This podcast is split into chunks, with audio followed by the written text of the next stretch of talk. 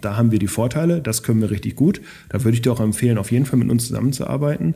Das ist ein Bereich, äh, da äh, würde ich dir vorschlagen, dass du jemand anders dazu nimmst. Und davon gibt es natürlich tausende Bereiche.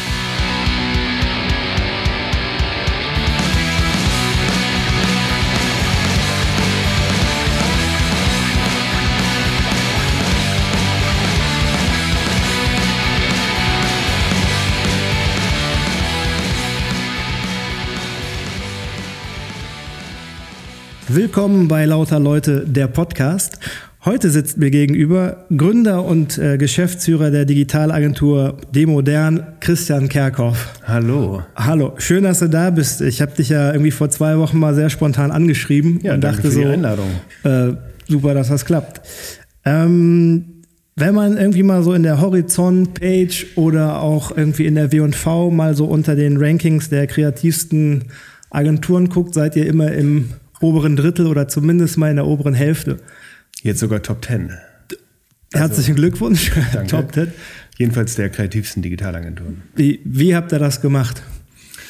Ähm, ja, harte Arbeit. Ne? Also das ist, äh, ich glaube, das ist nicht mehr und nicht weniger, als dass wir uns versuchen, jedes Jahr wirklich Mühe zu geben mit unseren Projekten und da auch im Detail wirklich äh, ganz oft zu fragen, ob wir das cool finden oder nicht. Und wenn wir es nicht cool finden, da einfach noch weiter dran zu arbeiten. Das ist nicht etwas, weil man jemanden kennt oder weil man jemanden geschmiert hat oder weil man besonders viele Einreichungen macht. Das, glaube ich, gilt auch für die anderen Agenturen nicht, die da drin stehen. Ich denke, dass äh, ganz viele Projekte einfach auch deswegen äh, bepreist werden, weil da einfach Arbeit hintersteckt, die äh, gut geworden ist. Ihr habt 2018, ach Quatsch, 2008 angefangen und habt irgendwann mal, also als ich euch dann schon kennengelernt hatte, den Claim mit dem ähm, Let's Push Things Forward. Ist das Ja. heute noch euer Leitmotiv? Also gilt Ja, das immer es- noch genau so wie damals? Ist es, ist es immer noch äh, und es war wirklich, äh, ja, es war einfach, also ich weiß gar nicht, wie der entstanden ist. Äh, das ist natürlich ein Songzitat. Ne? Ähm, und ähm, äh, mir ist jetzt sogar tatsächlich die, die Band entfallen, äh, äh, aus der quasi der Song war. Ähm, ach, The Streets, Mike Skinner, genau, das war Okay. ein äh, Songzitat aus dem, äh, aus dem Song, der, weiß nicht, äh, 2000 irgendwas oder vielleicht sogar war es 1900 irgendwas. Ähm, und äh, wir haben den tatsächlich heute immer noch ähm, als ähm, einen Slogan, weil der natürlich immer für unsere Veränderung steht. Und das ist das, was uns schon damals wichtig war, als wir uns gegründet haben und heute natürlich immer noch so ist. Weil wir natürlich auch wissen, dass äh, der Markt bewegt sich so schnell, wenn wir jetzt die nächsten Jahre überleben wollen, ähm, müssen wir uns natürlich auch wieder ändern, anpassen. Und das haben wir zu einem Leitmotiv unserer Firma gemacht. Ich habe damals, als es so ein bisschen ähm, in den digitalen Weg ging, oft irgendwelche, also da sprießten gerade so die, die Webentwickler und App-Entwickler und sowas.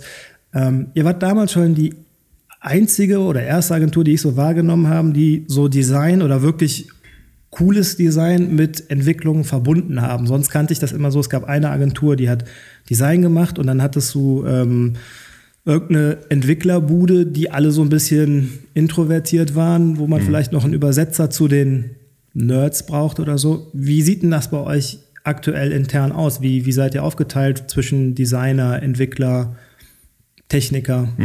Also mich freut das erstmal, dass dir das so aufgefallen ist, weil das ist auch genau unsere Idee gewesen, damals schon. Also ähm, als wir 2008 zu der Idee gekommen sind, das zu machen, war natürlich viel Motivation, das zu machen, ähm, darin, dass wir uns auch so ein Stück weit irgendwie gehemmt sahen, bei den vorherigen Arbeitgebern wirklich an den Dingen arbeiten zu können, an denen wir arbeiten wollten. Und wir haben das einfach jetzt dann einfach selber gemacht und gesagt, das kriegen wir schon besser hin. Und eine unserer äh, äh, großen äh, Ideen war natürlich, dass wir die Leute, die an einem Produkt arbeiten, auch tatsächlich daran arbeiten lassen und nicht äh, das Ganze irgendwie über einen Prozess zu definieren als erstes oder das Ganze halt erst einmal durch eine Konzeption zu schicken, sondern dass die Leute dann direkt daran arbeiten. Und äh, das äh, waren natürlich Designer und Entwickler. Und das ist bis heute natürlich noch so. Jetzt sind natürlich andere Disziplinen noch dazu gekommen. Also wir haben jetzt auch 3D-Designer und Game-Entwickler und äh, da gibt es jetzt mehr Fachrichtungen auch, die auch zusammenarbeiten müssen. Aber es ist immer noch das Gleiche. Also gibt es die Squads noch? Ja, die gibt es noch.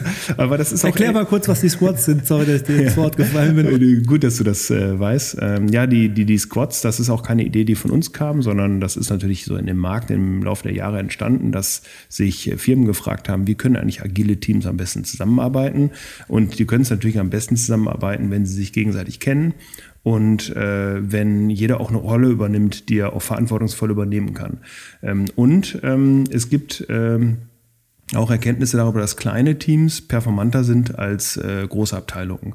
Und das haben wir gemacht. Wir haben also dann irgendwann, ich weiß gar nicht, wann jetzt der Schalter umgelegt wurde, ich meine, das war so circa 2013, 2014, ähm, sind wir hingegangen und haben unsere eigentliche Abteilungsstruktur, die wir vorher hatten, nämlich dass wir eine Designabteilung hatten, eine Entwicklungsabteilung, haben wir aufgelöst und haben dann äh, Teams gebildet. Und die haben wir Squads genannt. Und ähm, den Begriff hatte auch schon Spotify benutzt. Spotify macht eine ähnliche äh, Strukturierung ihrer, ihrer ähm, ähm, Arbeitnehmer. Und ähm, wir haben das dann äh, so umgesetzt. Das hat dann zu diversen Hiccups natürlich geführt. Äh, aber das hat sich jetzt langfristig durchgesetzt und wir arbeiten seitdem und auch unser Wachstum oder unser Erfolg ähm, liegt natürlich auch daran, dass wir genau diese Weichenstellung gemacht haben damals. Darf sich jeder einem Squad anschließen oder gibt es jemanden, der das Team zusammensetzt als Teamleader oder verantwortlich ist für die, für die Umsetzung nachher? Nee, also wir halten, äh, also de, den Begriff der Teamleitung, ähm, den haben wir so nicht. Mhm. Äh, das liegt so ein bisschen in der Natur der Sache. Wir möchten nicht, dass es einen Leiter gibt, äh, wo im Zweifelsfall sich die einzelnen Mitarbeiter hinter verstecken können oder sagen können, ja, der hat es so entschieden. Ich, es war zwar nicht meine Meinung, aber der hat das so gesagt. Das möchten wir nicht. Wir möchten eigentlich jedes einzelne Mitglied im Team dazu bringen, selber zu denken und selber sich zu fragen, ob das gut ist oder nicht. Das bedeutet also dann, dass der äh, Designer, der im Team ist, auch die Designentscheidung trifft. Äh, und es gibt da keinen Kreativdirektor ähm, der am Ende darüber schaut und sagt, das gefällt mir, das gefällt mir nicht, äh, weil dann ist es automatisch ja nur eine Top-Down-Entscheidung. Mhm. Und das ist das, was wir im Grunde genommen nicht machen wollen. Das heißt also, ähm, es gibt keine Teamleiter, sondern die Teams müssen einen Weg finden, wie sie untereinander einen Diskurs darüber haben, was gut ist und was qualitativ wichtig ist oder nicht. Ähm, das funktioniert eigentlich im Grunde sehr, sehr äh, gut präsentieren die Leute das dann auch immer, die dahinter stehen müssen oder die jetzt bestimmte Entscheidungen getroffen haben? Oder bist du nachher der, oder, oder gibt es eine Person, die ähm, dann vom Kunden das präsentiert oder nochmal irgendwie ausführt? Ja, also ähm, nee, das präsentieren die schon. Ähm, ich meine, wir gehen jetzt nicht äh, wir gehen da jetzt nicht sehr naiv an die Sache ran. Wenn einer gut präsentieren kann, dann sollte der natürlich auch die Sachen präsentieren. Oder wenn einer gut designen kann, dann hat er vielleicht äh, natürlich, hat seine Stimme manchmal mehr Gewicht. Ne? Mhm. ist nicht so, dass, äh, dass das gleich bedeutet, dass nur weil wir keine äh, Leitungspositionen besetzen, dass dann die Leute nicht auch tatsächlich anerkennen, wer wo welche Stärken hat und denen dann auch den Vortritt lässt. Ne? Aber das liegt natürlich in der, in der Sache. Und das ist, äh, heutzutage halte ich das für total angebracht, denn äh, ich bin vielleicht ein guter ähm, äh, Präsentator, ähm, aber sobald es zum Beispiel ins Englische geht, mhm. ähm, würde ich mir nicht so viel Zuversicht äh, zutrauen, auch eine gute Präsentation hinzulegen. Ich kann zwar Englisch, äh, aber es ist natürlich nicht muttersprachlich.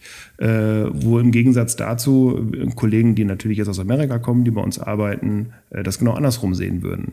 Äh, und das zeigt natürlich, dass wir dann immer situativ eigentlich entscheiden, was für uns die beste Möglichkeit ist. Und wir, wir behalten halt diese Flexibilität und das hilft uns halt immens in ganz vielen Projekten und deswegen können wir uns auch immer wieder auf neue Themen eigentlich einschießen.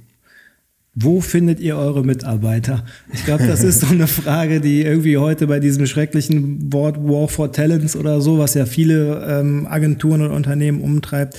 Ihr habt ja gefühlt für jeden Bereich immer genau die richtigen Spezialisten. Wie kommen die zu euch, weil ihr schon so etabliert seid? Sucht ihr aktiv? Wie, wie kommt ihr an die Leute ran? Also ähm, wir haben die glückliche Situation, dass äh, unsere Projekte, die wir machen, natürlich schon irgendwie auch äh, für uns werben als Arbeitsplatz. Äh, denn und wenn ich dann auch noch in den Gesprächen sage, dass das von den Leuten gemacht wird, das ist jetzt nicht irgendwie die, äh, die einsame Entscheidung eines guten Kreativdirektors, sondern das ist tatsächlich von dem Team erarbeitet worden so, äh, dann ist das schon ein toller Weg, um mit Leuten ins Gespräch zu kommen und Talente auch an uns zu binden. Und es gibt auch Leute, die sich explizit dafür entscheiden, bei uns zu arbeiten, weil sie dann zum Beispiel, obwohl sie noch nicht seit acht Jahren als Artdirektor arbeiten, dennoch in die Lage äh, kommen, Entscheidungen zu treffen hinsichtlich ihres Designs. Auf der anderen Seite haben wir aber auch, wenn wir damit offen kommunizieren, manchmal Schwierigkeiten, die Leute zu bekommen, die jetzt seit, meine ich, schon seit 15 Jahren in etablierter Rolle in einer anderen Agentur gearbeitet haben, die zwar Interesse haben, bei uns zu arbeiten, aber ja gar nicht die Strukturen wiederfinden. Mhm. Die äh, bleiben dann oft gerne auch bei den Strukturen, die sie kennengelernt haben, weil sie sich natürlich da in den letzten Jahren eine Karriere aufgebaut haben. Ähm, das, äh, also deswegen, es gibt ähm, Mitarbeiter, da fällt es, also gerade bei, bei jungen Talenten fällt es uns eher leicht, äh, die zu bekommen. Äh, bei äh, etablierten Branchenkennern jetzt äh, ist das manchmal ein bisschen schwieriger für uns. Okay. Ähm, ist das bei Projekten auch so, dass ihr über euren Namen oder über euren Status mittlerweile angefragt werdet oder müsst ihr noch aktiv Vertrieb machen und euch Projekte ranholen? Also wir müssen ganz klar noch äh, aktiv äh, Vertrieb machen, denn äh, es ist so, also das war jetzt, das ist so meine, mein Empfinden ist, dass du ganz oft Projekte bekommst, die du vorher schon gemacht hast. Ne? Also wenn du eine Referenz auf deiner Webseite hast, deswegen gibt es auf unserer Webseite sehr viele Referenzen, weil wir einfach oft darüber sprechen möchten, was wir gemacht haben. Dann kommen natürlich Kunden auf einen zu und sagen dann, ähm, hier, ihr habt dieses Projekt gemacht, ich hätte gern was ähnliches, ich habe die und die Idee, macht ihr das? Und dann bekommen wir natürlich ähm, da äh, direkt schon den Teppich ausgerollt. Ähm, es ist etwas anders bei Projekten, wo wir selber natürlich äh, reingehen möchten. Wenn es mal eine neue Technologie gibt, wenn wir selber keine Referenzen haben, dann müssen wir natürlich auch da ins Gespräch kommen mit unseren äh, Kunden. Es gibt ja auch ganz viele Kunden, die wissen auch gar nicht, dass wir die ideale Agentur für die sind. Äh, auch das, ähm, da muss natürlich Überzeugungsarbeit stattfinden. Und deswegen äh, sind wir schon sehr aktiv. Ne? Also das, ähm, also unser, unser äh, Marketing sieht da vielleicht etwas anders aus, als es andere machen. Äh, wir äh, leben natürlich auch davon, dass wir unsere Sachen zeigen. Wir machen für jedes Projekt, erstellen wir Case-Videos. Ähm, und wir versuchen halt, dass unser Name sich so ein bisschen durchsetzt, ne, dass die Leute was damit anfangen können wenn man zu keinem Projekt, also wenn, wenn jedes Projekt quasi neu aufgesetzt werden muss und man keine Benchmark dazu hat, also man hat die Technologie, man kennt die nicht oder man weiß nicht, welche Fallstricke kommen und gerade in der Entwicklung kann sowas ja sehr, sehr schief gehen oder auch ähm, sehr große Folgen haben. Ähm, wie kalkuliert ihr das? Also wenn man jetzt ein Projekt hat, ich erinnere mich jetzt gerade an das mit dem, mit dem Holzboden, wo, wo man diesen Kontakt hatte. Ich weiß nicht, ist hm. das euer Premierenprojekt in, diesem, in dieser hm. Technologie gewesen? Ähm, habt ihr dann den, den Holz, äh, dieses Unternehmen, das dieses Holz herstellt, angefragt, ey, wir würden das gerne mal ausprobieren und habe das dann ins Team gegeben. Wie, wie lief das ab? Also das ist äh, eine gute Frage, das habe ich dir gerade auch schon gesagt, weil das ist eine unglaublich vielschichtige äh, äh, Angelegenheit. Denn es ist so, ähm, es muss erstmal klar sein, oder das Erste, was wir machen, ist dem Kunden erstmal klar machen, dass es das noch nicht gab. Ne? Und äh, dadurch äh, setzen wir natürlich schon den ersten Baustein dafür, dass der Kunde auch eine andere Erwartungshaltung hat. Wir gehen nicht mhm. hin und sagen, das ist alles kein Problem. Ja? Oder äh, also das können wir natürlich machen bei Dingen, wo wir glauben, das hat man irgendwie schnell im Griff. Aber wir sagen ganz oft, wir halten es für total sinnvoll, dass wir erstmal mit einem Prototypen herausfinden, ob das überhaupt funktioniert, wie das funktioniert. Ähm, und das ist eigentlich unser übliches Vorgehen, wie wir das machen. Wir definieren also ganz häufig für Projekte, die wir jetzt nicht von Anfang, also jetzt eine Webseite oder so, da kann wahrscheinlich jeder unserer Mitarbeiter von heute auf morgen KVI erstellen und sagen, mhm. das kostet so und so viel und äh, selbst wenn es mal plus minus, äh, aber das kommt eigentlich immer auf den Betrag, äh, dann letztendlich äh, läuft das hinaus. Anders ist das halt bei diesen Projekten und wir sagen dann oftmals, lass uns doch erstmal eine Prototypenphase äh, definieren und dann kalkulieren wir eine Zeit, äh, in der wir an diesem Prototypen arbeiten und sagen dem Kunden, das stellen wir dann danach in Rechnung. und ähm, das ist ähm, jetzt äh, gerade bei diesen, äh, also natürlich, wir hatten, äh, das war für einen, äh, einen, einen Bodenbelagshersteller, war das äh, ein interaktiver Tisch. Und wir haben natürlich noch nie RFID-Chips jetzt in ein Stück Holz reingesetzt. Äh, ähm, dass das theoretisch geht, wissen wir natürlich. Äh, dafür gibt es ja RFID-Chips. Aber welche Implikationen das hat, das wissen wir natürlich nicht. Und äh, tatsächlich, ähm, da kann das manchmal sein, dass du dann auf einmal merkst, du brauchst eine sensiblere Sensorik. Die kostet dann mehr Geld und dann wird das für den Kunden schon nicht mehr lukrativ. Wenn ein mhm. Tisch dann auf einmal, weiß nicht, für den Schauraum zweieinhalbtausend Euro kostet und er sich überlegt, ich habe hunderte Schauräume, ähm, das lohnt sich für mich nicht. Und äh, so muss man das halt immer abwägen. Aber uns ist ganz wichtig, dass wir einen Dialog mit dem Kunden haben dass wir den begleiten in dem Prozess, dass er auch versteht, wie wichtig unsere Arbeit ist, um Pionierarbeit zu leisten. Und dann geht das eigentlich ganz gut. Ähm, wollen die dann nachher auch das Anrecht haben auf dieses Pilotprojekt oder ist das dann Know-how, was ihr habt und dann auch weiter verkauft für andere Projekte? Oder beziehungsweise einsetzt für andere Projekte. Also wenn ihr einen Piloten irgendwann mal erschaffen habt und ihr habt euch das Know-how draufgetan, dann wisst ihr beim nächsten Mal ja deutlich besser, wie das läuft. Aber es hat ja quasi ein anderer Kunde dann erstmal, ist ja da in Vorleistung gegangen. Gibt es da irgendwelche Absprachen oder hm. ist das dann erstmal so? Nee, also das, das definiert der Kunde schon im Vorfeld. Äh, wir machen ja oft auch Verträge über die Sachen. Es gibt äh, Geschäftsbedingungen, unter denen man das dann äh, quasi macht.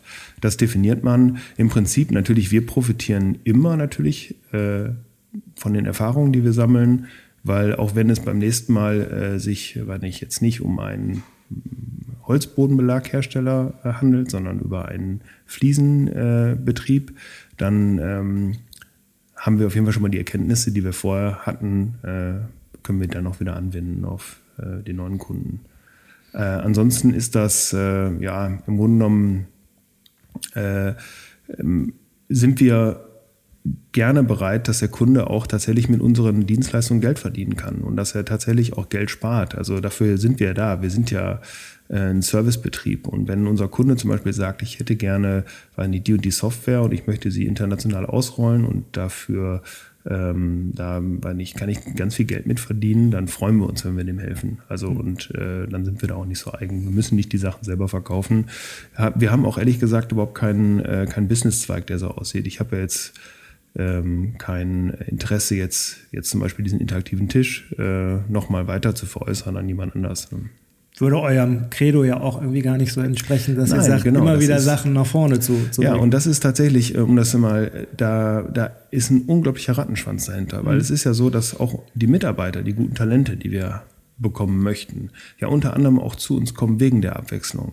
Und denen kann ich nicht auf einmal sagen, so, Moment, jetzt müsst ihr eigentlich die nächsten drei Jahre für den Versicherungshersteller jetzt äh, interaktive Tische bauen oder so. Das ähm, funktioniert manchmal nicht so. Äh, und da braucht es eine andere Form von, von, äh, von Mitarbeiterstruktur. Und die haben wir derzeit noch nicht. Das heißt nicht, dass wir das nicht mehr machen. Wir haben auch jetzt zum Beispiel kürzlich, das ist eine Neuerung, die wir ähm, jetzt ähm, eigentlich seit ein paar Wochen und Monaten haben. Wir haben jetzt einen Team, äh, das ist ein DevOps-Team, was nur dazu da ist, quasi äh, Backend-Systeme aufzusetzen, äh, damit auch langfristig unsere Kunden quasi an den Produkten, die wir erstellen, auch Spaß haben, dass sie gepflegt sind, dass sie aktualisiert werden, dass da gewisse Sicherheitsvorkehrungen getroffen werden und sowas alles. Und das ist auch ein anderer Typus an Entwickler und Mitarbeitern. Und da haben wir jetzt eine eigene Unit draus gemacht. Also etwas, das ist natürlich eine Besonderheit, weil normalerweise haben wir diese interdisziplinären Teams, die an Projekten arbeiten. Und da haben wir jetzt eine eigene Unit gegründet, die sich auch um solche äh, langfristigen ähm, ja, Pflegebudgets kümmert. Aber es macht auch Sinn aus unserer Sicht. Ist das denn so, dass wenn ihr jetzt ein Projekt schon mal abgewickelt habt und es kommt was ähnliches, wie du eben mit dem Fliesenleger oder so gesagt hast, ähm, dass ihr das dann weitergebt oder ablehnt? Also wie, wie geht ihr damit um, wenn quasi eine ähnliche oder vergleichbare Anfrage kommt? Wie geht ihr damit um? Ja, also ähm, das, ich meine, das gehört natürlich so ein bisschen dazu, dass, also wir wissen ja auch in der Sekunde, wo wir ein, äh, ein Projekt auf unsere Webseite setzen, dass das natürlich Leute anlockt, die sagen, okay, ich hätte genau das Gleiche. Und üblicherweise ist das eigentlich gar kein Problem, weil meist kommt der Kunde, der das Gleiche haben möchte, aus einer komplett anderen Branche. Mhm. Das interessiert den anderen dann gar nicht. Und natürlich können wir dann die Dienstleistung anbieten. Ähm, und die, jetzt sind die Projekte auch nicht so äh, unverwechselbar, dass ich jetzt sagen würde, dass man sie nicht mit gewisser Abwandlung auch äh, nutzen kann. Ne? Ich meine, das ist ja ähnlich wie mit Webseiten. Eine Webseite erstellt man vom Grundraster her auch immer ähnlich. Und äh, natürlich kann man da auch für den nächsten Kunden, der reingeht, gegebenenfalls Teile, die man sich vorher schon im Aufbau überlegt hat, wiederverwenden, ohne dass es ein Problem gibt. Ne? Ähm, wie verteilt ihr die, die Squads oder wenn, wenn ihr jetzt eine Anfrage habt und das ist ein Prestige Objekt wie oder Projekt wie das Peter-Projekt oder IKEA, ne, das ist ja auch so ein, so ein, so ein mhm. Meilenstein gewesen. Ähm, reißen sich dann alle Squads darum oder ähm, wer, wer entscheidet am Ende des Tages, wer dann die, ähm, den Zuschlag bekommt? Pitchen die untereinander? Wie, wie funktioniert das? Ja, das kann schon mal sein, dass sie sich alle darum reißen. Also wir haben eine sehr offene Kommunikation bei uns. Ähm, das heißt, äh, ich meine, wir benutzen so Kommunikationstools wie Slack, wo wir offene Gruppen haben und wo wir eigentlich nichts dagegen haben, wenn Mitarbeiter, die sich dafür interessieren, äh, auch Teil dieser Gruppe sind und dann zuhören, einfach was passiert da eigentlich in dem Channel. Und äh, da gibt es natürlich auch für, äh, für eingehende äh, Neugeschäftsanfragen gibt es auch einen eigenen Channel, wo die kurz äh, stichwortartig äh, erwähnt werden, sodass einfach klar ist, sodass wir nur Synergieeffekte nutzen können. Und dann passiert es natürlich auch, dass Teams sich melden und sagen, auch mega geil, das will ich auf jeden Fall machen, das Projekt.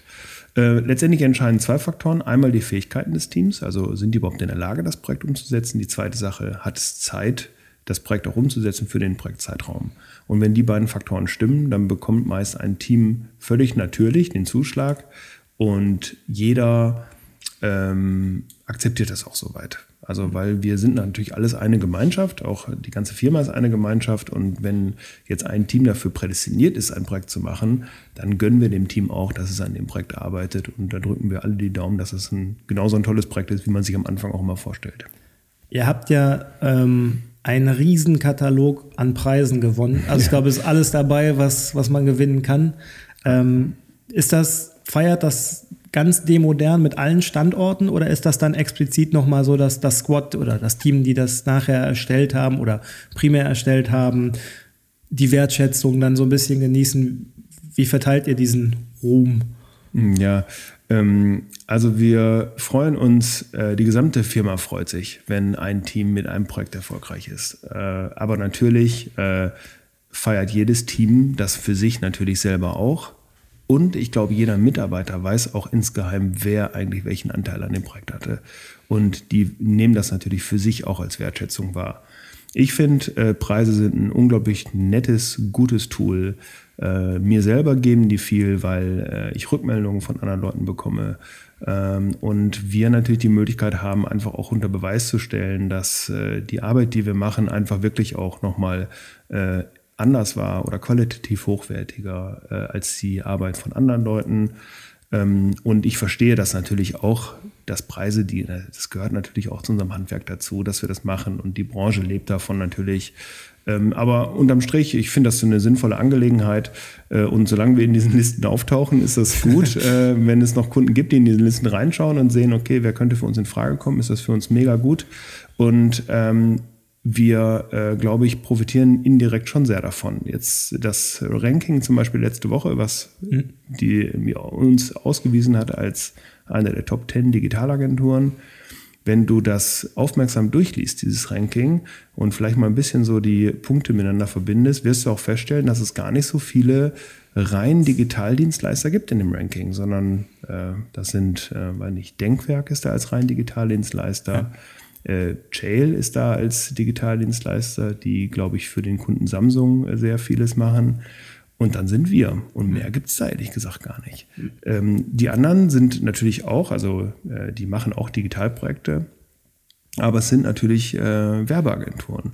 Und äh, das zeigt uns natürlich, dass es eigentlich für uns jetzt ähm, und wir haben ja auch zwischen Denkwerk und uns zum Beispiel oder Chail und uns gibt es ja auch Unterschiede, äh, sodass ich schon den Eindruck habe, äh, wenn ein Kunde jetzt wirklich in dieses Ranking schaut und sich mit den Sachen auseinandersetzt, dass wir dann einfach in gewissen Bereichen zu der Top-Agentur in Deutschland gehören. Ne? Und äh, das ist einfach äh, für uns, äh, glaube ich, äh, in unserem Marketing äh, ein immens wichtiger Punkt. Deswegen spielen Awards für uns natürlich eine Rolle das ganze Thema VR, AR und, und, und so weiter. Ähm, jetzt in unserem Bereich, wir sind jetzt eine Fünf-Mann-Agentur, wir kriegen solche Anfragen auch manchmal, könnt ihr sowas umsetzen oder wäre das sinnvoll, das da zu machen? Ähm, und ganz oft endet das damit, dass es als Spielerei abgetan wird und dafür dann zu teuer ist. Also dass es keinen echten Mehrwert hat. Und ähm, du hast den zentralen Satz gesagt, dass man Projekte schaffen muss, die es in der Realität nicht gibt. Also bestimmte äh, Situationen, wie zum Beispiel das mit dem äh, Fliegen über, über Ulm oder dass man sich mit dem Hasen unterhalten kann. Mhm. Ähm, jetzt habt ihr in eurem letzten Newsletter äh, rumgeschickt, dass es in Südkorea wohl eine ähm, Anwendung gibt, wo eine Mutter, deren Kind verstorben mhm. ist, äh, über diese äh, VR-Geschichte ähm, wieder Kontakt zu dem Kind hat. was ist so ein bisschen die, also geht das dann schon zu weit? Ist das sowas, wo du sagst, nee, es ist genau das, was ich meine mit ähm, alles, was es eigentlich nicht gibt, ist dann in diesem Raum möglich? Gibt es für dich da Grenzen oder ist das genau das Gegenteil. Ja, nein, also ähm, der, der Satz bezog sich jetzt auch auf die Tatsache, dass äh, VR manchmal Schwierigkeiten hat, wahrgenommen zu werden als relevantes Medium, weil es äh, ein völlig natürlicher Reflex ist, dass man versucht, die Realität abzubilden. Ähm, und das funktioniert nicht. Also selbst wenn man 360 Grad VR, also wenn Telekom Magenta Telekom Events plant, wo man mit VR auf der Bühne steht, ist es natürlich nichts im Vergleich zu tatsächlich mhm. auf dem Event zu sein und äh, einer Band zuzuschauen. Und das liegt natürlich daran, weil da die Realität eins zu eins versucht wird abzubilden. Also klar, man hat 360 Grad Fotografie, aber man weiß, dass man natürlich in einer künstlichen Umgebung ist. Und äh, ich glaube, dass die Stärke von VR darin liegt, dass man genau das nicht macht, dass man nicht versucht, die Realität abzubilden, äh, und das sollte man erst dann machen, wenn es tatsächlich wirklich äh, schafft, äh, ähnlich zur, zur Realität zu sein. Sondern ich glaube, dass ganz viele tolle Anwendungen dadurch zustande kämen, dass man einfach die die Dinge, die nicht möglich sind in Realität, da tatsächlich macht. Also jetzt, ich könnte mir zum Beispiel vorstellen, dass ein, in, in dem Biologieunterricht in Schulen, dass man als rotes Blutkörperchen durch den menschlichen Körper fliegt, um mhm. da die Anatomie kennenzulernen. Das ist etwas, was, ähm, was ähm, natürlich in Realität nicht möglich ist. In VR wäre es ein Klacks, das zu machen. Äh, und äh, das ist etwas, wo, wo wir einfach dann auch als Agentur einfach dafür werben möchten, dass Leute einfach mehr Mut haben. Und dann äh, wird auf einmal auch, äh, äh, das ist nicht nur eine Frage der Kreativität hinterher, sondern auch die Frage, äh, dann äh, dass die tolle Experience, die am Ende dann dasteht, auch äh, Leute begeistern äh, kann. Gibt es für diesen Bereich der Technologie noch mehr solche, ich nenne es jetzt mal Leitplanke, dass du sagst, ähm, wenn jetzt ein Kunde ankommt und sagt, ich möchte gerne ein Bild eins zu eins abbilden oder die Realität eins zu eins abbilden und wo du dann sagst, das ist so nicht möglich und es wird nicht diese äh, Experience toppen, weil Realität einfach noch nicht geht. Habt ihr das auch bei anderen Technologien, wo du sagst, also ich habe jetzt kein Beispiel dafür, aber in 3D machen wir nur das oder wir versuchen so ein bisschen ähm, einzugrenzen, dass jemand, der eine Idee hat, wo wir von vornherein sagen können, nee, da haben wir schon Erfahrungswerte, lass das mal sein, aber wir könnten das und das machen. Hast du solche Erfahrungen gemacht?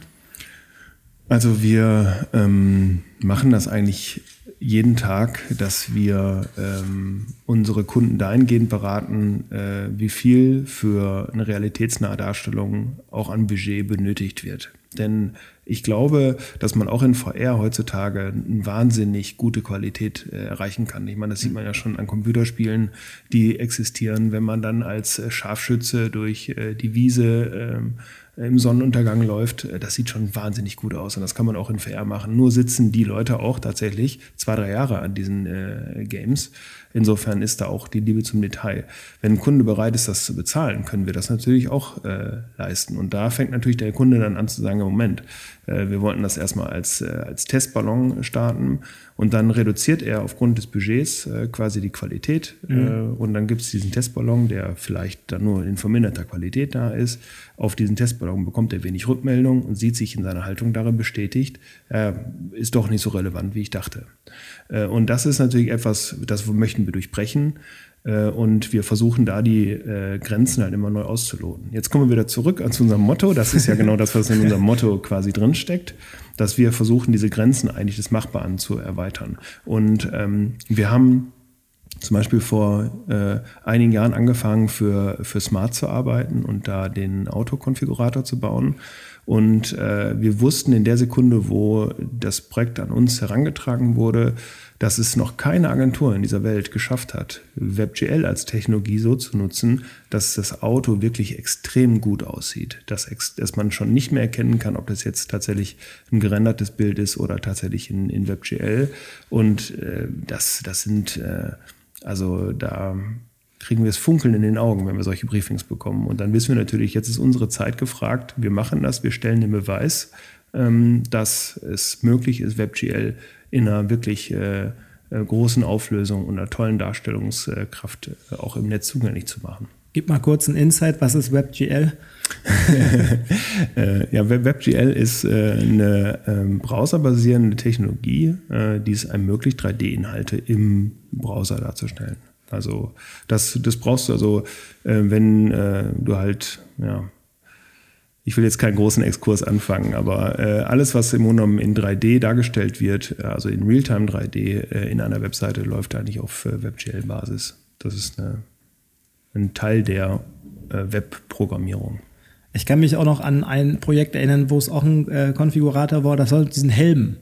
Das ja, ist, richtig. Das ist auch schon äh, auch ein paar Tage her, aber ähm, ist auch ein WebGL-Projekt. Ja, okay, genau. ah, super. Das ist ähm, also das ist auch eins von von den Sachen, die mir ähm, hängen geblieben sind. Bevor wir aufgenommen haben, haben wir ja noch mal so ein bisschen über über unsere Vergangenheit gesprochen. Wir hatten ja immer mal irgendwie so Kontaktpunkte und es gab wirklich immer wieder Punkte, wo ähm, Demodern eigentlich aller Zeit voraus war und ähm, ich, ich persönlich finde das sehr, sehr großartig, dass ihr das immer so aufrechterhaltet. Ähm, von außen wirkt es so super entspannt. Wie viel Energie ist das? Also du bist Inhaber, du bist Geschäftsführer, du bist Gründer äh, zusammen mit dem Alex. Ähm, wie viel Zeit müsst ihr in diesen Innovationsbereich äh, setzen? Also dass ihr immer wirklich dran bleibt. Das ist ja auch einfach aufwendig. Ja, das ist aufwendig, äh, aber wir haben eigentlich keine anderen Prioritäten als das. Also deswegen, es ist manchmal äh, also äh, wir haben von Anfang an unsere Firma dahin ausgerichtet. Wir meinen das auch, das, was wir machen wollen. Und dann fällt es natürlich leicht, wenn du am Ende des Jahres zum Beispiel einen Überschuss erwirtschaftet hast, dann äh, haben wir uns den selten ausgezahlt, äh, sondern nutzen den natürlich, um vielleicht dann nächstes Jahr eine Fachkraft einzustellen, die wir uns vorher nicht leisten konnten. Mhm. Ne? Und so sind wir durch die letzten Jahre gegangen. Also das ist schon immer unser Prinzip gewesen und so wird es auch in Zukunft sein. Ähm, und das ist natürlich manchmal eine Frage des Investments. Also jetzt, um das mal zu sagen, äh, jetzt als ein Beispiel, es gibt noch eine andere Technologie, die 3D-Inhalte darstellen kann, das ist Unity. Das ist eine Software, die normalerweise vom, zum Erstellen von äh, Spielen äh, genutzt wird. Äh, die kann aber durch Plugins auch im Internet abgerufen werden. Ähm, aber das ist für einige Anwendungen, die wir machen, einfach äh, jetzt die Software unserer Wahl. Und dazu brauchst du natürlich auch Programmierer, die das machen. Und die hatten wir nicht. Und äh, Jetzt, ähm, wenn du keinen, also wenn du keine Projektanfrage bekommst, die für Unity relevant ist, mhm. ähm, hast du auch keine Referenz, die werben kann, dass du das machen kannst. Und äh, wir haben dann also nicht gewartet, bis irgendwann mit der, der Zufall es so wollte, dass wir eine Unity-Anfrage bekommen, sondern wir haben einfach einen Unity-Entwickler eingestellt. Und der hat vier Monate lang zum Teil äh, nur äh, Nebenprojekte gemacht, weil er nicht offiziell äh, voll ausgelastet war. Mittlerweile haben wir fast in jedem Team äh, mindestens einen Unity-Entwickler. Ähm, aber das ist natürlich das, was wir uns jetzt so ein bisschen, das ist unser, äh, unser auch ähm, ähm, ja, unsere unternehmerische äh, Tätigkeit, da von Alex und mir, da auch dementsprechend die Weichen zu stellen und zu gucken, was kann für uns ein äh, relevanter Geschäftszweig werden in der Zukunft, wo sehen wir auch, wo die Reise hingeht und dann dementsprechend zu investieren. Ähm, ja. Welche Tools nutzt ihr, um, um in diesem Innovationsstrom irgendwie, ich sage jetzt mal, Herr zu bleiben? Also es gibt ja irgendwie neben äh, KI und äh, jetzt diese ganzen Voice-Geschichten. Ich war letztens mal auf einem Vortrag, wo einer ich glaube, so eine, so eine Alexa und so eine andere Box dahingestellt hat und die haben dann angefangen miteinander zu reden und er wollte mhm. damit demonstrieren, wie weit die schon sind, dass die sich untereinander austauschen können. Das ist aber immer wieder abgebrochen. Und auch ähm, wenn ich jetzt Siri frage, ähm, dann gibt es immer noch so bestimmte Bereiche, wo es äh, nicht funktioniert.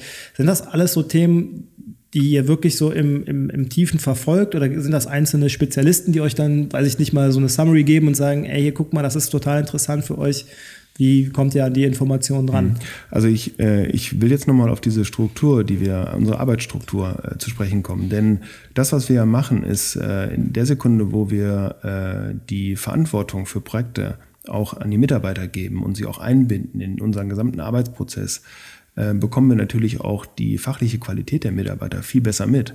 Bei uns sitzen ja nicht die Entwickler äh, irgendwo in einer, irgendeinem Raum äh, in der dritten Etage hinten links und äh, äh, die sieht man nur quasi äh, zur Mittagszeit, äh, sondern äh, alle Fachmitarbeiter bei uns sind täglich involviert in Kundengesprächen, in unseren Meetings und sowas alles. Und äh, wir hören denen einfach auch zu. Wir merken, wenn auf einmal ein Mitarbeiter mit einer neuen Technologie um die Ecke kommt, ach, da könnte was dran sein. Und dann versuchen wir natürlich da dem Ganzen nachzugehen. Ähm, wo es natürlich schwer wird für uns, ähm, also äh, wenn Apple oder wenn Google äh, Sprachassistenten herausbringen, da sitzen ja Entwicklerteams von weiß nicht wie vielen Hunderten von Leuten dran. Mhm. Äh, da können wir natürlich als Dienstleister nicht mit mithalten. Ne? Ähm, aber äh, wir kümmern uns natürlich darum, dass wir, ähm, dass wir Dinge mitbekommen. Und äh, du hattest jetzt gerade auch unser Newsletter erwähnt, wo du Infos rausgezogen hast. Unser Newsletter zum Beispiel, den wir, der, das wird nicht von unserer, von unserer Social Media Kollegin recherchiert, sondern sie nimmt einfach die Sachen, die sowieso schon bei uns diskutiert werden, nimmt sie einfach auf und packt die zu diesem Newsletter zusammen. Das sind also Themen und Links und Infos, die wir selber auch äh, die ganze Woche über äh, einfach diskutieren und besprechen und in, in, Slack jetzt teilen. Also sind mehr Insights als News. Ja. Ne? Ja, so. ja, im Grunde genommen schon. Also, weil wir bekommen das ja auch mit. Jeder folgt äh, auf Twitter seinen eigenen äh, Präferenzen und äh, so bekommen wir natürlich ganz viel mit. Gibt es denn auch irgendwie mal Leute, die einfach zu viel Input geben? Oder irgendwann sagst du, ey, ich muss dich mal kurz ausbremsen oder geh mal in den, in den Geek-Raum und probier das da mal aus? Nein, zu viel gibt's nicht. Also, also man, man, darf bei euch einfach alles ausprobieren, machen, anwenden oder zumindest mal vorschlagen und es wird zumindest gehört. Ja, na klar. Also wir, wir, also wir äh, setzen stark auf den gesunden Menschenverstand. Und ein Mitarbeiter, der äh, eine tolle Idee hat und sich in die Idee verliebt und dann die ganze Woche daran arbeitet und dadurch seine eigentliche oder seine äh, hauptberufliche Projektarbeit vernachlässigt, den gibt es ja nicht. Also das sind ja alles äh, nette Menschen, die äh, mitdenken. Äh, das ist ja auch das, was wir in unserer Firmenphilosophie auch versuchen ja. äh, mitzunehmen, dass wir diese Leute bei uns einladen und sagen, hier, wenn du die Reife hast, äh, bei uns selber mitzudenken, dein Gehirn einzuschalten und schlaue Lösungen vorzuschlagen, dann bist du der Richtige bei uns und dann kannst du ganz viel bewirken und kannst an ganz tollen Projekt mitarbeiten. Und das sind natürlich die Leute, die dann auch während ihrer Woche eigentlich sinnvolle Entscheidungen treffen. Und ähm, das, wir haben so oft schon profitiert davon, dass es Leute gab, die nicht vorher sich ein Okay vom Geschäftsführer geholt haben, ob sie jetzt an der Sache arbeiten, sondern weil sie es einfach gemacht haben. Denn äh, und ähm, ich, ich würde sogar sagen, das zeigt sich, äh, also das ist ein Beispiel, was ich immer gerne anbringe, dass wenn ich mir die privaten Portfolios zum Beispiel unserer Mitarbeiter ansehe, ähm, äh, dann äh, haben die schon manchmal mehr Qualität als das, was wir produzieren. Und ähm, da äh, versuche ich natürlich herauszufinden, woran liegt das eigentlich. Und das liegt natürlich daran, dass äh, der Designer an sich zum Beispiel, der ein ganz tolles privates Portfolio hat, auch nur Entscheidungen für sich trifft. Mhm. Äh, er trifft ja nicht die Entscheidung äh, jetzt in einer Runde mit dem Kunden gemeinsam zusammen. Und äh, das zeigt also, dass eigentlich Zusammenarbeit äh, manchmal auch dazu führt, dass man Kompromisse eingeht und dass Dinge einfach nicht so edgy bleiben, wie sie anfänglich mal gedacht waren. Ähm, das äh, hat manchmal natürlich Vorteile, weil man dann Sichtweisen bekommt, die man vorher nicht hatte und das macht das Produkt manchmal besser. Aber manchmal ist es auch gut, wenn einer einfach seinen Kopf durchsetzt und sagt, ich finde da eigentlich was Tolles dran und dann zeige ich das ja später. Und das möchten wir natürlich genauso erlauben. Und es kommt natürlich ein anderer Punkt dazu, äh, das ist das, was du meintest. Wir wissen ja manchmal gar nicht, was da rauskommt. Wir wissen ja manchmal gar nicht, ob die Technologien, die wir verwenden, ob sie am Ende irgendwie äh, cool sind. Wir brauchen also Leute, die das austesten. Und ich werde natürlich nicht hingehen und den Leuten irgendwie sagen, na, das hast du jetzt irgendwie blöd gemacht. Äh, demnächst hätte ich gerne, dass du das und das ernst annimmst. Ähm, ich sehe nicht, dass die Leute bestraft werden sollen dafür, dass sie Dinge ausprobieren, weil das ist unsere DNA und wir kommen selber nicht weiter, wenn wir selber nicht die Offenheit behalten, dass Leute an neuen Dingen arbeiten. Das heißt also jetzt mal rein an Zahlen. Ne? Manchmal ist es ja auch so, dass man dann irgendwie sagen muss, so was, was habe ich vorne an Geld reingekriegt, äh, reingegeben, was, was kriege ich hinten raus. Ähm, dass das ein oder andere Projekt bei euch mal crasht oder zumindest, dass Learnings draus gezogen wird, aber der, der eigentliche oder das eigentliche Ziel da nicht, nicht erreicht wird. Ist, also gibt es da bei euch Beispiele? Ja, äh, also da gibt es, äh, ich glaube, jede Woche gibt es da Beispiele. Also klingt auch so tatsächlich, weil ihr ja irgendwie immer gucken müsst, äh, was geht und was nicht. Ne? Ähm, ja, ja, ja, ganz genau. Also ich meine, es, es, gibt natürlich ganz oft Dinge, die wir relativ schnell zum Beispiel besser lösen, als jetzt äh, der, der Industriestandard gerade hergibt. Ähm, und dann denken wir manchmal, wieso ist das generell nicht äh, auch jetzt für ganz viele Leute einfach auf einer anderen Qualität? Aber andersrum geht es natürlich genauso. Äh, wir haben letztens zum Beispiel einen äh, Schuhscanner konstruiert. Und dieser Schuhscanner, ähm, wir dachten, damit kann man, also in unserer Fantasie, als wir das Projekt begonnen haben, dachten wir, wir messen den Fuß komplett direkt aus und haben dann irgendwie ein 3D-Modell vom Fuß irgendwie und können dann dementsprechend ganz viel mit anfangen. Ähm, in Wahrheit war aber, dass das äh, viel, viel schwieriger war, herauszufinden, wie tatsächlich äh, ein Schuh gebaut ist, äh, ein Fuß gebaut ist. Und äh, da sind wir letztendlich, äh, damit es jetzt auch nicht ins Uferlose geht, haben wir uns letztendlich für einen bestehenden Sch äh, Fußscanner auch entschieden, mhm. der bereits am Markt existiert und haben den dann dementsprechend für unsere Zwecke umgebaut. Und das sind so Erkenntnisse, die man im Verlauf eines Projektes, also wir haben da jetzt ganz viel Erkenntnis draus gezogen. Ich würde nie sagen, dass das Ding gescheitert ist, äh, weil es hat uns unglaublich viel an Wissen äh, eingebracht. Und wenn wir es nie ausprobiert hätten, hätten wir es auch so nie gewusst. Ähm, aber das zeigt einfach, wie das macht. Und das, sowas passiert eigentlich täglich, äh, wöchentlich bei uns, dass wir einfach in Sackgassen kommen, weil wir Dinge ausprobieren. Aber wir haben es ausprobiert und treffen dann die Entscheidung. Man ist eigentlich nur dumm, wenn man die Entscheidung dann nicht trifft, auch einzugestehen, dass man da an der Stelle nicht weiterkommt. An welchem Punkt holt ihr den Kunden dann dazu? Also, dass, dass ihr sagt, ähm, wir haben hier eine Idee und die verfolgen wir jetzt. Also, in welchem Zeit Abstand? Ist das wöchentlich, täglich, monatlich oder an Meilensteine gebunden? Ich glaube, ich bin in meinem meiner Denkweise noch sehr in den, in den alten Agenturgeschichten. Also ich habe bei, bei MC damals gelernt, die ja auch irgendwie eine, eine, große Agentur sind, die auch genau die Units ganz klar voneinander getrennt haben. Also die Entwickler saßen tatsächlich im Keller mhm. bei wenig Tageslicht, so nach dem Motto brauchen die eh nicht. Die Designer hatten dann irgendwie die äh, Designmöbel und sollten so ein bisschen äh, kreativer wirken. Die PR-Leute saßen so ein bisschen wie Hühner auf der Stange.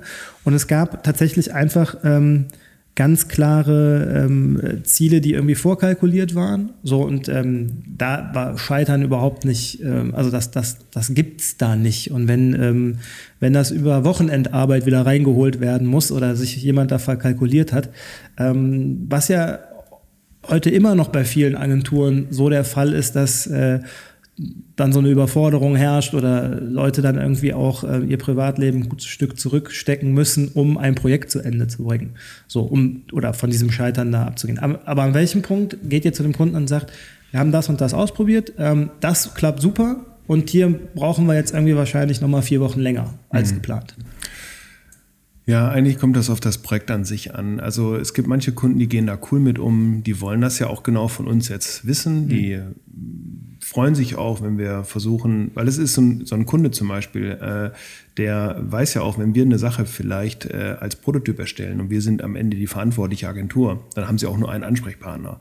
Wenn wir irgendwie Hardware einkaufen müssen, äh, weil wir das selber nicht so machen, dann äh, ist, wenn die Hardware kaputt ist, muss die Hardware ersetzt werden. Das sind einfach andere Themen. Also manchmal freuen sich Kunden dann auch, wenn wir denen einfach auch sagen, hier, das ist, das ist unser Vorgehen und ich zeige dir mal, an welcher Stelle wir jetzt nicht weiterkommen und wieso wir uns entscheiden, dafür das so zu machen, was wir auch immer eigentlich äh, befürworten, weil äh, ich bin großer Fan von Transparenz, nicht nur interne Kommunikationstransparenz, auch dem Kunden gegenüber.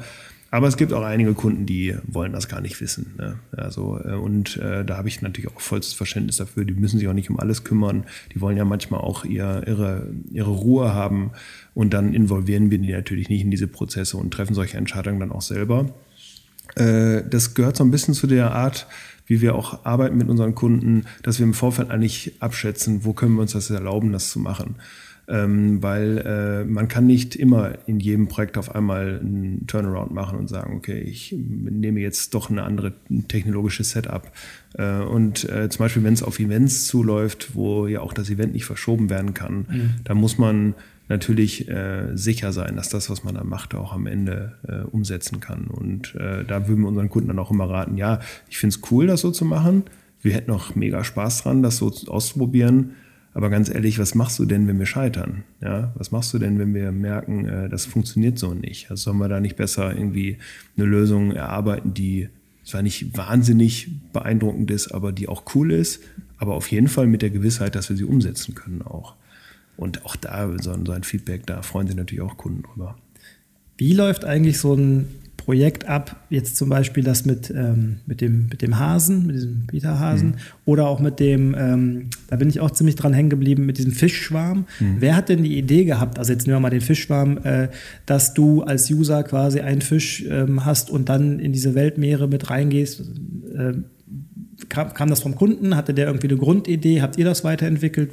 Wie entsteht sowas? Also was ganz häufig passiert äh, bei unseren Projekten ist, dass mit einer vagen Idee natürlich irgendwas mit uns besprochen wird. Äh Wie vage ist die dann? Also geht es nur darum, wir wollen irgendwas Digitales, Cooles, wo wir am besten nachher noch einen Preis für kriegen? Oder ist das wirklich so, dass wir sagen, wir haben irgendwie das Ziel, dass wir neue Mitglieder rekrutieren wollen oder wir wollen ähm, Image mehr in diese digitallastige Ecke haben? Oder also jetzt bei dem IKEA-Projekt mhm. kann man sich überlegen, woran es dann liegen könnte. Aber gibt es das so als Ziel vorher schon? wofür diese Installation oder das Projekt nachher dienen soll?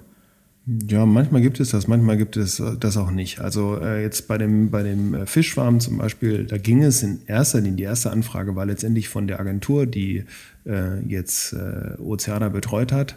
Ähm, die äh, hatte die Idee gehabt, eine Kampagne zu starten und die wollte die, äh, die Themen, die in dieser Kampagne diskutiert werden, nämlich die Überfischung der Meere, ähm, gerne visualisieren äh, anhand von dargestellten Tweets. Also das ist letztendlich das, was die Seite auch tatsächlich gerade macht. Die Idee allerdings dafür, einen Fischschwarm zu nutzen und jeden Fisch als, äh, als, ein, als einen Beitrag zu sehen, äh, sowas kommt dann von unserem Team. Und das wird dann ganz oft in dem Dialog dann entsch äh, entschieden, weil wir dann auch manchmal denken, ja, wir können dir natürlich jetzt hier eine Wand voll mit Tweets visualisieren, aber es ist echt uncool. Es gibt keinen Grund, dahin zu gehen. Ne? Und da versuchen wir halt so ein bisschen im Dialog mit dem Kunden, und das ist natürlich ganz vielschichtig, das muss ja mit dem Budget abgestimmt werden und sowas, alles dann eine geeignete Lösung zu finden. Und äh, so kommen dann äh, im Grunde manchmal ganz tolle Sachen äh, zustande, die am Anfang gar nicht so geplant waren, aber am Ende sich als solches herausstellen. Ne? Ähm, es gab zum Beispiel ein Projekt, äh, die Adding Wall of Fame, die wir gemacht haben vor einigen Jahren, die wir mit einer Agentur zusammen gemacht haben. Die, äh, dieses Projekt ist so nicht eingebrieft worden, sondern äh, das, es, war, es war klar, dass es ein, dass es ein Jubiläum gab für, für die Marke Edding und dass es tatsächlich darum ging, eine Art ich meine, also ich kann mich da nicht mehr hundertprozentig dran erinnern, weil das Projekt schon relativ alt ist, aber es ging darum, das ähm, Jubiläumsbuch online zu stellen, wo auch Leute was reinschreiben können. Und das ist dann quasi erst auch in ganz vielen Idee, Ideenrunden rundgeschliffen worden, dass dann am Ende diese kollaborative äh, Zeichenplattform raus geworden ist. Und äh, das, äh, die Offenheit muss man einfach mitbringen. Und äh, wir sind auch, wir sagen das unseren Kunden auch immer, wir sind auch immer Leute, die versuchen mitzudenken. Also wenn wir eine Sache doof finden, sagen wir das unseren Kunden auch meist. Ähm, oder versuchen natürlich dann einen Vorschlag zu liefern, wie wir, was wir cooler finden. Also ich glaube, ihr habt einfach auch die, die ähm, ich glaube, wenn man zu euch kommt, dann hat man auch den Anspruch, dass da nachher was rauskommt, was man vielleicht vorher so noch nicht gesehen aber, hat. Aber wie, ich frage mich manchmal, wie soll das anders gehen? Also, also natürlich höre ich auch von Kunden, die gerne sagen, irgendwie, ich hätte das gerne so und so. Äh, aber natürlich, das sind dann die falschen Kunden für uns. Ne? Und ich glaube generell auch die Leute, die zu uns kommen, die wollen ja einfach, dass sie mit uns einen Partner haben, der mitdenkt und der einen coolen Vorschlag liefert und der auch äh, eine gewisse Unkompliziertheit darin hat, auch Probleme, die erstmal dastehen, einfach auch als eine zu lösende Aufgabe einfach nur sieht und nicht als Problem. Ne? Und das ist einfach, glaube ich, unsere Haltung schon immer gewesen und ich kann mir das gar nicht anders vorstellen. Und ich denke, dass die Kunden, die tatsächlich äh, vielleicht so eine alt, äh, althergebrachte Sichtweise haben, wie man auch mit Agenturen zusammenarbeitet, die wird es auch langfristig nicht mehr geben. Also ich, ich bin der Meinung, dass das Agenturmodell der Zukunft auf jeden Fall ein Agenturmodell der Partnerschaft äh, darstellt und Transparenz äh, und nicht einfach nur äh, das, was es vorher auch war, dass es Etats gibt, äh, die irgendwie verwaltet wird von Key Account Managern oder so die Kunden, die ihr habt, also sind, das sieht ja nach außen immer nach, nach einzelnen Projekten aus, aber ihr arbeitet schon relativ lange mit verschiedenen Kunden dann auch über, über längeren Zeitraum und beratet die weiter oder äh, stellt sicher, dass die Qualität ähm, weiter besteht. Also ihr habt nicht so einen Tag, wo ihr sagt, so jetzt ist das Ding live, wie auch immer die, das Projekt dann heißt, hier ist der Schlüssel und ähm, bitte der nächste. Mhm. Nee, gibt's äh, so nicht. Ähm, und wir freuen uns auch über jeden Kunden, der bei uns ein zweites oder drittes Projekt einbrieft, weil ich den Eindruck habe, dass das natürlich auch der Grund ist, äh, also es zeigt ja dann auch die Qualität. Der Kunde ist zufrieden, er bekommt das, was er haben wollte, vielleicht sogar noch mehr. Und äh, beim nächsten Projekt ähm, will er das wieder haben und äh, brieft uns dann für ein erneutes Projekt. So kommen dann auch langfristige Partnerschaften zustande. Darüber freuen wir uns sehr. Ähm, aber es ist natürlich in der Tat so, dass wir auch unseren Kunden, also wir versuchen immer so äh, fair wie möglich zu sein. Und wir wissen ganz genau, wo unsere Stärken sind. Und die zeigen wir auch überall, wo wir sie haben.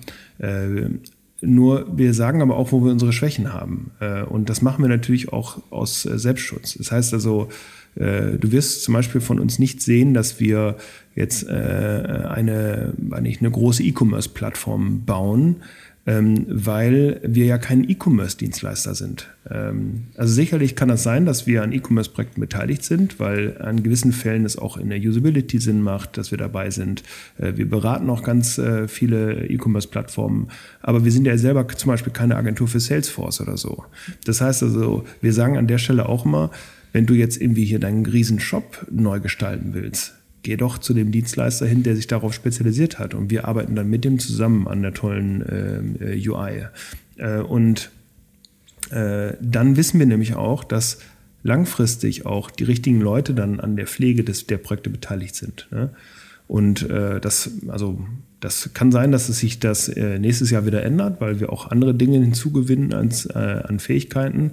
Aber Stand heute beraten wir, oder das haben wir die letzten Jahre auch immer gemacht, wir beraten unseren Kunden nochmal dahingehend, da haben wir die Vorteile, das können wir richtig gut. Da würde ich dir auch empfehlen, auf jeden Fall mit uns zusammenzuarbeiten. Das ist ein Bereich, äh, da äh, würde ich dir vorschlagen, dass du jemand anders dazu nimmst. Ne? Und davon gibt es natürlich tausende Bereiche. Also. Was würdest du aktuell sagen, ist so der nächste heiße Scheiß? Was, was kommt so als nächstes? Hast du da eine Idee?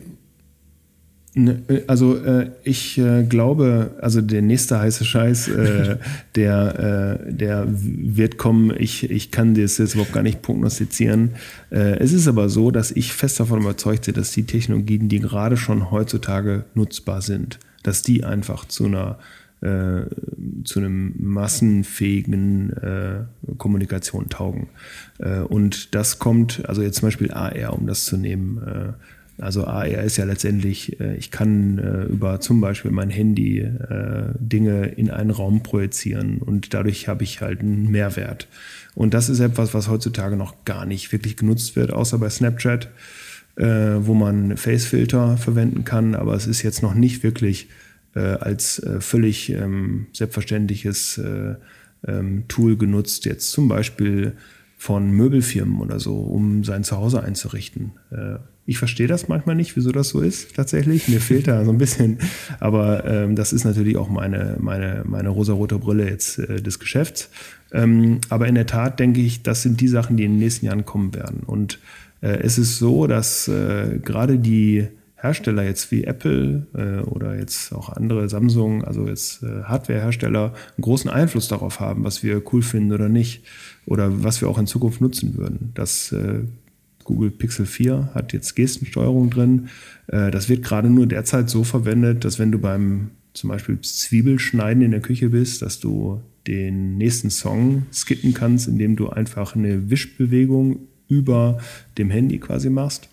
Ähm, das sind so naheliegende Dinge, aber ich kann mir vorstellen, dass Gestensteuerung eine ganz große Rolle in ganz vielen Bereichen äh, der Welt spielen kann.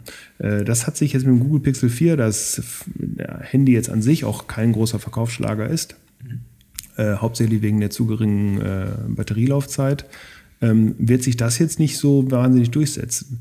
Aber es ist ja nur eine Frage der Zeit. Ähm, Anders ist das mit dem iPhone zum Beispiel, was einen wesentlich deutlicheren Impact, glaube ich, hat auf die Mediennutzung. Äh, wenn die eine neue Technologie rausbringen sollten, äh, dann wird das auch einen, äh, Impact auf das Verhalten der äh, Kunden haben. Es ist ja heute schon so, dass in der Sekunde zum Beispiel, wo du keine App mehr brauchst, um QR-Code äh, einscannen zu können, sondern du öffnest nur noch dein Kamerafenster und es wird automatisch erkannt, ist der Zugang zu QR-Codes, obwohl das eine Technologie ist, die schon seit sechs Jahren oder acht Jahren oder so existiert, ähm, äh, viel, viel zugänglicher und auf einmal wird das ein relevanter Zweig. Ne? Und so äh, muss man das einfach auch sehen. Und das, denke ich, wird in den nächsten Jahren einfach äh, passieren, weil die Technologien sind alle da, sie müssen nur genutzt werden. Und dann wird es natürlich technologische Weiterentwicklung geben, äh, alles was zum Beispiel Brillen angeht, äh, ähm, AR-Brillen, VR-Brillen, wenn die kleiner werden, äh, ist das, wird da auch noch einiges passieren in dem Bereich. Wo ist Demodern in den nächsten drei Jahren? Ihr habt ähm, einen Standort in, in Frankfurt, in äh, Hamburg, in Köln. Gibt es irgendwann noch einen in Berlin, in äh, New York? Ist, wie, wie, sieht eure, wie sieht die Zukunft von Demodern aus? Welche Pläne habt ihr? Also ähm, wir sind schon immer im Betrieb gewesen. Äh, wir versuchen uns immer so agil wie möglich zu verhalten, auch als Unternehmen. Ähm, und äh, ja, wir, wir äh, haben oder hatten, muss ich vielmehr sagen, einen Standort in Frankfurt, den haben wir allerdings wieder auch geschlossen, ähm, weil wir einfach gemerkt haben, äh, dass äh, wir eine gewisse Beweglichkeit in unserem Business auch uns beibehalten wollen. Äh, und äh, das kann gut sein, dass wir in den nächsten Jahren tatsächlich äh, aufgrund einer Kundenbeziehung oder so nochmal einen anderen Standort aufmachen. Ähm, es ist so, wir versuchen natürlich jetzt erst einmal, ähm, also letzte Woche, ähm, oder ich weiß gar nicht, ob es diese Woche war, hat uns die Zeitschrift Kapital zu äh, einem der innovativsten Hm. Unternehmen. Habe ich äh, gestern euch in der ja. Story gesehen. Ja, super, genau. Ähm, wir hoffen natürlich, dass das in Deutschland dazu führt, dass viele Unternehmen, äh, die darauf aufmerksam werden und sehen, was, dass wir ein Innovator sind, mit uns zusammenarbeiten wollen. Wir haben aber natürlich gemerkt, dass es auch in anderen Märkten äh, manchmal die Leute einfach auch viel weiter sind, weil es doch andere Bedingungen gibt. Äh, wir arbeiten zum Beispiel gerade für einen Kunden in Südamerika. Das ist eine Kaufhauskette, für die wir arbeiten, äh, die explizit mit uns zusammenarbeiten möchte, weil sie auch Innovationen in ihren Verkaufsraum bringen möchte. Wir haben ganz viele Kunden aus Amerika, die großes Interesse haben, mit uns zusammenzuarbeiten. Und wir merken, dass es einfach in anderen Ländern, in manchen Branchen, es auch leichter fällt, über Innovation zu sprechen, als es jetzt unbedingt in Deutschland der Fall ist. Ähm, Und deswegen glaube ich, kann es gut sein, dass wir in den nächsten Jahren uns dahingehend öffnen und einfach auch andere Standorte in anderen Kontinenten oder so ins Auge fassen. Ähm, Aber das im Moment gibt es, also konkrete Pläne äh, gibt es so gerade äh, nicht, äh, sondern wir gucken einfach, was das äh, Geschäft dann hergibt. Wie viele Mitarbeiter habt ihr aktuell bei Demodern? Ja, also circa 90 gerade. Weil das heißt, dann in der Richtung würdet ihr schon irgendwie auch noch ein bisschen expandieren wollen oder müssen, um das alles zu bedienen. Ja, das wäre so der Fall, äh, aber dazu müsste natürlich dann auch ein Projekt dazukommen. Ne? Also ähm, da wir, also Alex und ich, wir sind äh, die, die Inhaber der Agentur, wir haben jetzt keinen Geldgeber im Hintergrund, äh, der das quasi unterstützen könnte oder forcieren könnte, dass wir unsere Expansion äh, weiter vorantreiben.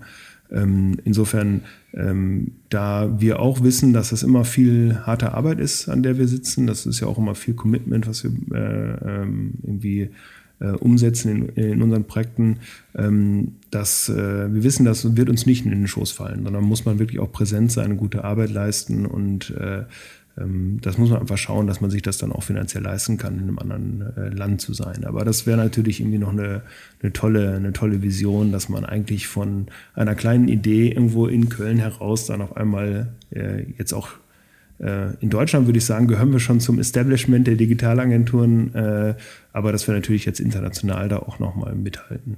Was auch äh, für uns, glaube ich, innerlich ein lohnendes Ziel ist. Wir haben nie so auf den deutschen Agenturmarkt geschielt. Wenn uns Agenturen beeindruckt haben, dann waren die oftmals natürlich auch jetzt Agenturen, die auch in der Welt vertreten sind und nicht unbedingt in Deutschland Fuß fassen. Und das war eigentlich schon immer auch unser Zielgebiet, dass wir uns verglichen haben mit der eigentlich einem internationalen Niveau und versuchen auch da einfach mitzuhalten. Das Ziel ist ja dann auch ein bisschen höher, als nur mit den deutschen Agenturen mitzuhalten.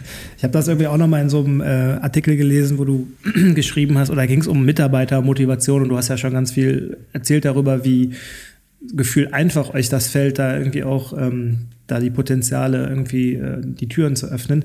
Und da hattest du auch, glaube ich, gesagt, also das ist ja immer die Frage, ob das alles so wiedergegeben wird, wie, wie, wie man es dann geschrieben hat oder gesagt hat, ähm, dass du nicht so auf andere Firmen schielst, was die alles so machen, sondern dass du eher guckst, was ihr intern habt und wie ihr das verbessern könnt und euch nicht immer nur daran orientiert, also das war jetzt speziell mhm. auf Mitarbeiter, ähm, so Habt ihr irgendwelche wirklich ähm, Agenturen international, wo du sagst, so, die machen Sachen, da gucke ich hin oder das finde ich total super. Äh, die sind irgendwie eine kleine Agentur, kommen aber aus, weiß ich nicht, Russland, Asien oder sonst mhm. was. Hast, hast du da irgendwelche konkreten?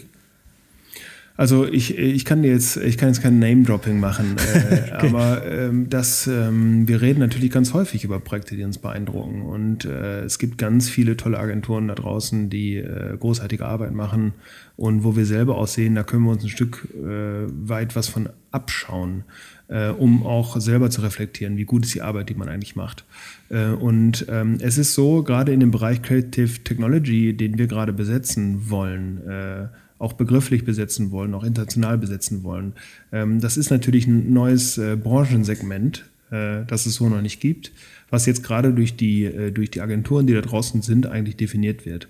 Und gerade weil es unglaublich viele Schnittmengen mit anderen Branchen gibt, bei uns ist das, können manchmal auch ganz tolle Ideen, weiß nicht, aus dem Event-Marketing kommen, die aber für uns wahnsinnig relevant sind. Dadurch sind wir nicht automatisch Konkurrenten der Firma, äh, oder irgendwie ein Mitbewerber der Firma, sondern weil die im Eventbereich äh, tätig sind, sondern äh, da ist einfach dieses Projekt, was die gemacht haben, hätten wir auch machen können. Und äh, deswegen definieren, also wir schauen ganz oft auch auf Projekte und äh, würdigen da auch die Arbeit von anderen Agenturen und fragen uns auch, wie haben die das eigentlich gemacht? Und schau mal, die sind so, so daran gegangen und sowas alles. Also das spielt für uns schon eine sehr große Rolle wenn man jetzt Designer oder im Medienbereich unterwegs ist und man möchte gern bei Demodern arbeiten, was müsste man dann tun? Also eine E-Mail schreiben auf jeden Fall. Man muss es äh, formulieren können, dass man gerne da arbeitet. Äh, und äh, muss natürlich äh, das untermauern können, dass die Personen für uns eine Verstärkung sind ne? oder in welchem Bereich sie reingehen wollen. Ähm, wir haben unsere Stellenanzeigen natürlich auch auf unserer Webseite veröffentlicht. Äh, wir akzeptieren aber auch zwischendurch immer wieder Initiativbewerbungen. Denn manchmal ähm, geht die Möglichkeit bei uns anzufangen auch relativ schnell, wenn sich ein neuer Job auftut. Also es ist so, als Agentur, das wisst ihr natürlich selber auch, äh, man jongliert manchmal mit zehn Projekten gleichzeitig im New Business Bereich äh, und weiß, man kann aber gerade nur maximal zwei machen. Aber was ist, wenn drei Kunden auf einmal zusagen? Dann muss man sich die Frage stellen, wie stellen wir es eigentlich dar oder wie finden wir jetzt einen Weg, dass wir dennoch für alle drei tätig werden? Und wenn wir dann zu der Entscheidung kommen, äh, lass uns ruhig die alle drei Projekte gleichzeitig machen, dann brauchen wir aber noch hier und da Leute. Dann kann das schon manchmal ganz schnell sein, dass wir wieder Leute suchen. Insofern ist es immer hilfreich, Initiativbewerbungen an uns zu schicken äh, und äh, ich mag das immer gerne, wenn Leute explizit auch den Wunsch äußern, äh, für welchen Bereich sie auch tatsächlich tätig sind, sein möchten bei uns. Das waren jetzt ganz, ganz viele und mega spannende Insights von Demodern.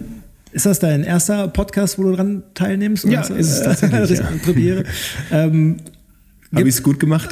ich, ich finde super. Also ich habe dir jetzt ja eigentlich die ganze Zeit zugehört. Ich bin tatsächlich ein großer Fan von Demodern äh, und äh, mir ist es relativ einfach gefallen, dir Fragen zu stellen, die ähm, einfach ja, die Agentur betreffen. Ne? Ich meine, jetzt seit ähm, 2001, das sind jetzt neun Jahre, beobachte ich immer was, was ihr tut und ähm, ja, finde das super. Also äh, Dankeschön. Ich bin, wie gesagt, da irgendwie auch echt Fan.